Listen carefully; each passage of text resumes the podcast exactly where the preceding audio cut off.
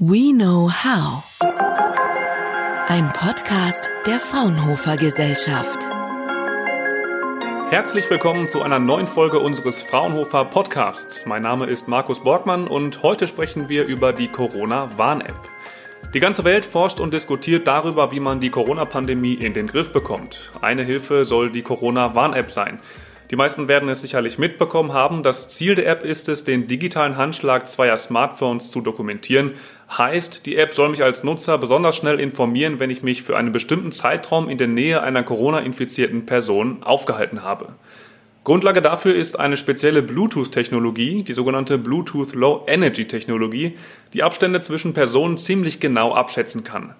Die Fraunhofer Gesellschaft und hier insbesondere das Institut für integrierte Schaltungen IIS steht den App-Entwicklern SAP und Telekom beratend zur Seite. Und das tut vor allem eine Person, Steffen Meyer vom Fraunhofer IIS. Herzlich willkommen, Herr Meyer. Herzlich willkommen, danke. Die Corona-Warn-App ist ab sofort auf Apple- und Android-Geräten zum Download verfügbar.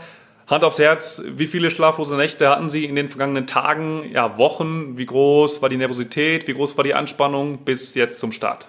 Schlaflose Nächte gab es nicht, aber es gab durchaus etliche Wochenenden, an denen gearbeitet worden ist. Ähm, es ist natürlich ein großes Projekt und wird von allen mit Spannung erwartet. Insofern muss man äh, viele Sachen sehr besonders anschauen und insbesondere die Zeitkonstanten, in denen man arbeitet, sind natürlich sehr, sehr kurz. Insofern ähm, Anspannung ja, aber schlaflose Nächte nicht. Wie groß war die Intensität die letzten Tage, Wochen? Äh, tatsächlich, wie lange waren Sie immer im Büro, haben daran gearbeitet? Also die, die äh, Arbeitszeiten sind bis in die späten Abende hinein, inklusive Wochenenden. Äh, es ist, hat sich natürlich sehr stark an die Projektsituation angepasst. Äh, es sind teilweise eben viele Calls gewesen mit unterschiedlichen Beteiligten, auch äh, natürlich mit, äh, mit, mit Übersee und entsprechenden Zeiten spät am Abend. Also man musste dann arbeiten, wann es gebraucht wird. Die Corona-Warn-App, die ist dazu da, dass man den Kontakt zwischen zwei Personen nachvollziehen kann, beziehungsweise die App soll informieren, ob man mit einer Corona-infizierten Person in Kontakt gewesen ist in der Vergangenheit. Jetzt steht und fällt diese Wirksamkeit der App mit der Zahl der Nutzer. Was glauben Sie, ähm, wie wird die App in der Bevölkerung angenommen? Wie zuversichtlich sind Sie, dass die App angenommen wird? Nun, es gab im Vorfeld ja etliche ähm, Ankündigungen und ähm, ich glaube, wenn man sich überlegt, äh, was der Nutzen dieser App ist, dann glaube ich schon, dass viele Leute den erkennen werden. Denn ähm, insbesondere diese Warnfunktion und diese anonyme Warnfunktion ist ja etwas, was allen hilft. Ähm, man kann sich an viele Dinge erinnern, die man in der Vergangenheit gemacht hat. Aber viele Dinge kann man überhaupt nicht angeben, weil man die Leute, die man getroffen hat, im täglichen Leben eben nicht kennt. Und das kann eigentlich nur über so eine App passieren, dass dort äh, Kontakte in irgendeiner Weise erfassbar werden, Warnungen anonym aussendbar werden. Das wird nicht funktionieren, wenn man das in irgendeiner Weise manuell macht. Jetzt stehen Sie, also Sie persönlich vor allem ähm, den Entwicklern SAP und Telekom, offiziell heißt es beraten, steht die Fraunhofer Gesellschaft ähm, zur Seite. Wie können wir uns denn diese, diese beratende Funktion vorstellen? Sind Sie wöchentlich in Kontakt, täglich in Kontakt, per Videocall, sind Sie physisch vor Ort? Also wie, wie kann man sich diese beratende Funktion vorstellen, gerade vor so einem Riesenprojekt, das es ja auch noch einfach noch nie gegeben hat? Also die Beratungsfunktion, äh, wir sind technische Experten, ähm, insbesondere für Bluetooth und alles, was rund um Bluetooth äh, gemacht werden kann. Und ähm, wir beraten in allen Fällen, wo technische Expertise eben gebraucht wird. Man muss sich das so vorstellen, dass wir sehr, sehr viel in Calls mit dabei sind. Ähm, die passieren nicht nur einmal am Tag, sondern in der Regel vier, fünf, sechs Mal am Tag zu unterschiedlichsten Themen und wir werden überall dort mit eingebunden, äh, wo diese technische Expertise eben gebraucht wird, wo es um Abstimmungen geht, wo es auch um Einschätzungen geht, ähm, wo es um Interpretation von Daten geht. Überall da sind wir dabei. Inwiefern können Sie da oder wollen Sie da auch Einfluss nehmen auf, auf die Entwicklung der App? Nun, wir nehmen ganz konkret Einfluss auf manche technische Entscheidungen. Ähm, wenn äh, in irgendeiner Weise Fehlfunktionen, schwierige Funktionen äh, auftauchen, dann werden wir gefragt, wie wir das einschätzen, ähm, was man besser machen könnte. Es geht immer darum, besser zu werden, zu optimieren und zu sagen, was kann geleistet werden und was kann nicht geleistet werden. Kern dieser App ist die sogenannte Bluetooth Low Energy Technologie. Wir alle kennen Bluetooth, wenn wir Bluetooth-Kopfhörer nutzen, um die Verbindung zum Handy herzustellen, Bluetooth-Tastaturen, Bluetooth-Mäuse. Inwiefern ist diese Technologie Low Energy unterschiedlich zu der, die wir alle kennen? Im Grunde ist äh, das, was wir kennen, ist eine verbindungsorientierte Variante. Das heißt, man baut eine Verbindung auf, man koppelt zwei Endgeräte und dann hat der Kopfhörer eben Verbindung mit meinem äh, Smartphone oder mit meinem Laptop. Bei Bluetooth Low Energy wird sehr viel durch einfaches Aussenden von Signalen gemacht und auf der anderen Seite durch, ähm, durch Scannen, durch Hören nach solchen Signalen. Das heißt, ich sende äh, Signale aus, ähm, meine Smartphones senden Signale aus, andere hören darauf und wenn sie sie hören, äh, versuchen sie auf Basis der Signalstärke, der Dämpfung, äh, der Streckendämpfung auf die Distanz zu schließen und können natürlich dabei auch die Zeiten messen, mit denen ich in Kontakt war. Bis zu welchem Abstand misst denn diese Technik störungsfrei und ähm, ja, wann können da Probleme auftreten? Nur störungsfrei ist da ein sehr relativer Begriff. Ähm, die Technik ist eigentlich nicht dazu entwickelt, um Entfernungen zu messen. Warum sie ausgewählt worden ist, es liegt daran, dass es im Grunde die einzige weit verbreitete Technologie ist, die eine ähm, Schätzung überhaupt möglich macht.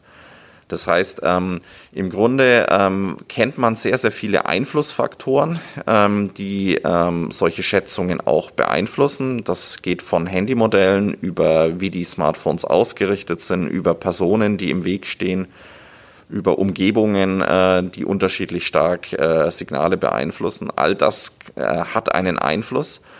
Aber ähm, man versucht eben durch, ähm, durch äh, Abschätzungen, durch äh, bestimmte statistische Verfahren trotzdem daraus einen, eine Nutzinformation zu machen.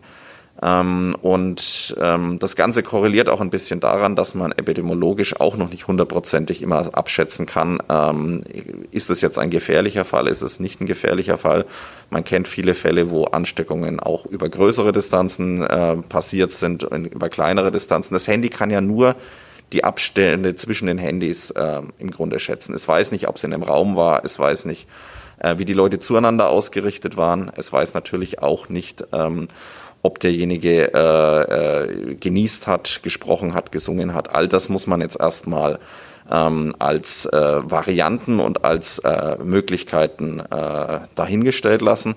Aber die Abstandsschätzung, ob ich mit jemandem in Kontakt war, das ist das eigentliche Ziel. Mhm. Das heißt, auch eine gewisse Fehlertoleranz ist, muss mit einberechnet sein, ähm, denn die App kann natürlich nicht sagen, hundertprozentig fehlerfrei sagen, dass man jetzt in Kontakt mit einer Person war.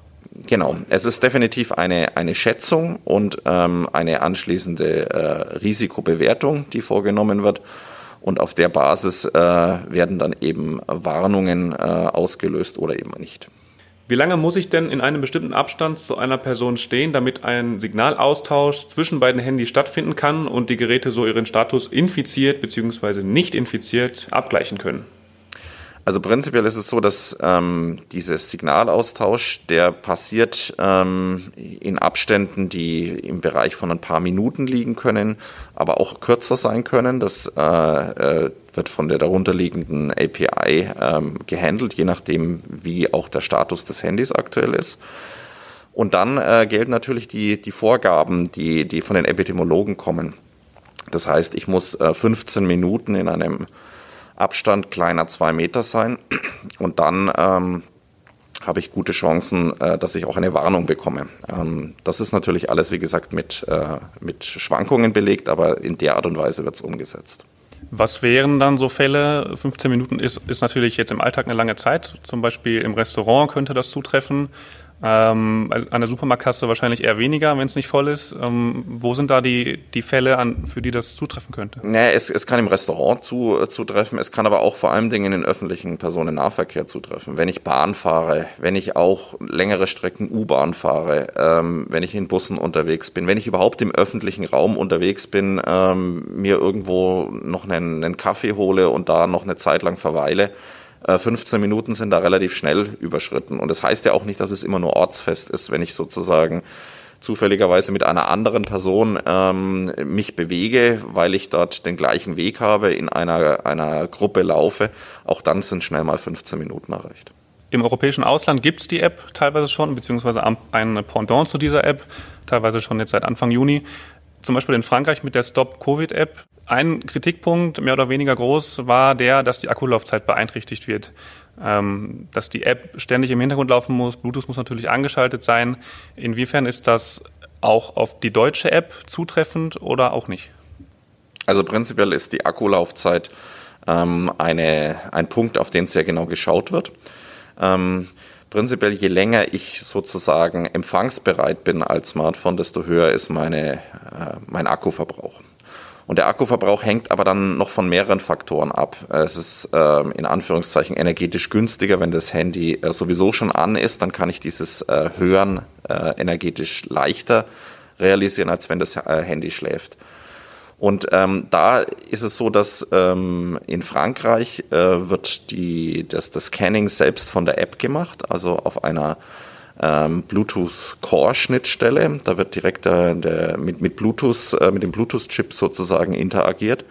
Hier ist das Ganze ähm, in der deutschen App unter der Apple Google äh, ver, verschwunden, sozusagen diese Strategie. Und es liegt dann an, an, an den beiden Herstellern, das möglichst äh, energieeffizient zu machen. Und da sie natürlich ähm, im Betriebssystem tiefe Eingriffsmöglichkeiten haben, kann das dann auch mit einer hohen Effizienz geschehen. Jetzt haben viele verschiedene Medien das Thema Corona-Warn-App natürlich jetzt die letzten Tage aufgegriffen. Das Handelsblatt hat zum Beispiel von einem Experiment in Echtzeit geschrieben.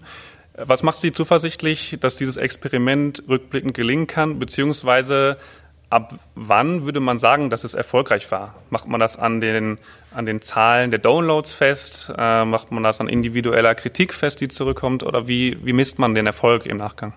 Nun, Ziel dieser App ist es ja im Grunde, ähm, Ansteckungen oder mögliche Ansteckungen ähm, zu erkennen und Warnungen auszusprechen. Und ich glaube, an der Stelle muss man auch dies, das Erfolgskriterium in gewisser Weise äh, anmachen. Es, äh, es ist im Grunde, wenn es viele Leute runtergeladen haben, ist das sicherlich ein Erfolg für die App. Ähm, ich glaube, der Mehrwert liegt daran, äh, wenn äh, Warnungen ausgesprochen werden und auf Basis dieser Tests wurden Ansteckungen erkannt.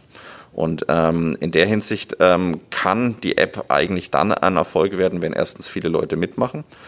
Und zweitens, ähm, wenn es tatsächlich äh, einen Haufen Szenarien gibt, die dadurch eben äh, erkannt worden sind und äh, Leute sozusagen ähm, ja dann der Endpunkt der Infektionskette waren, obwohl sie es vorher nicht gewusst hätten. Also es geht da ja da auch sehr darum, möglichst früh äh, Warnungen aussprechen zu können ähm, und nicht erst, wenn, äh, wenn Symptome auftreten bei der dann auch vielleicht infizierten Person. Man muss natürlich auch dazu sagen, die App ist natürlich ein Teil von vielen, mit dem man versucht, die Pandemie einzudämmen und nicht das Allheilmittel, mit der die Pandemie jetzt gestoppt wird. Wir blicken in die Zukunft. Die App ist gestartet. Wie sehen jetzt die nächsten Wochen und die nächsten Monate aus? Ja, nach dem Start der App wird man erstmal sehen, äh, wie die äh, Nutzerakzeptanz ist und welche äh, Schritte im Grunde dann als nächstes priorisiert angegangen werden müssen. Ähm, es gibt sicherlich Weiterentwicklungsmöglichkeiten, aber man wird dann auf Basis von dessen, wie die App funktioniert, wie sie sich in der Praxis bewährt, ähm, schauen müssen, welche ähm, technischen Verbesserungen sind notwendig, welche technischen Verbesserungen sind sinnvoll und die wird man dann angehen. Die lang erwartete Corona-Warn-App ist ab sofort auf Apple- und Android-Geräten zum Download verfügbar. Die App soll Nutzer informieren, wenn sie sich für einen bestimmten Zeitraum in der Nähe einer Corona-infizierten Person aufgehalten haben. Einblicke und Einschätzungen zu der App haben wir von Steffen Meyer vom Fraunhofer Institut für integrierte Schaltungen IIS bekommen. Vielen Dank für das Gespräch, Herr Meyer. Ja, danke auch. Fraunhofer. We know how.